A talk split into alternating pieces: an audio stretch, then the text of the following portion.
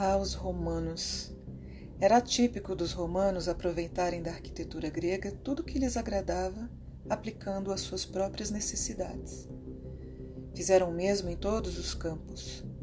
Uma de suas principais necessidades era a de bons retratos que representassem fielmente os modelos. Na religião primitiva dos romanos, esses retratos haviam desempenhado um importante papel. Um de seus costumes era transportar imagens em cera dos ancestrais nas procissões fúnebres.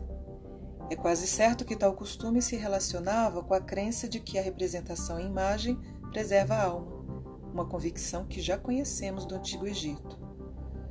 Mais adiante, quando Roma já se convertera em império, o busto de um imperador ainda era visto como religioso temor e reverência.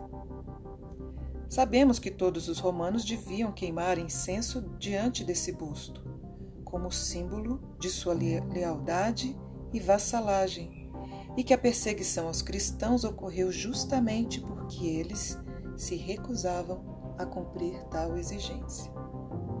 O fato curioso é que, apesar da significação solene dos retratos, os romanos permitiram que seus artistas o compusessem mais realistas e menos lisonjeiros do que os gregos jamais tentaram fazer. Talvez tenham usado algumas vezes máscaras mortuárias, assim adquirindo um profundo conhecimento da estrutura e características da cabeça humana.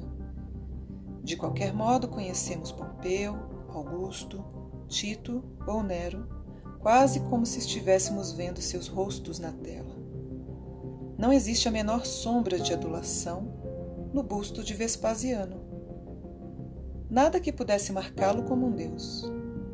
Poderia ser um próspero banqueiro ou um armador qualquer.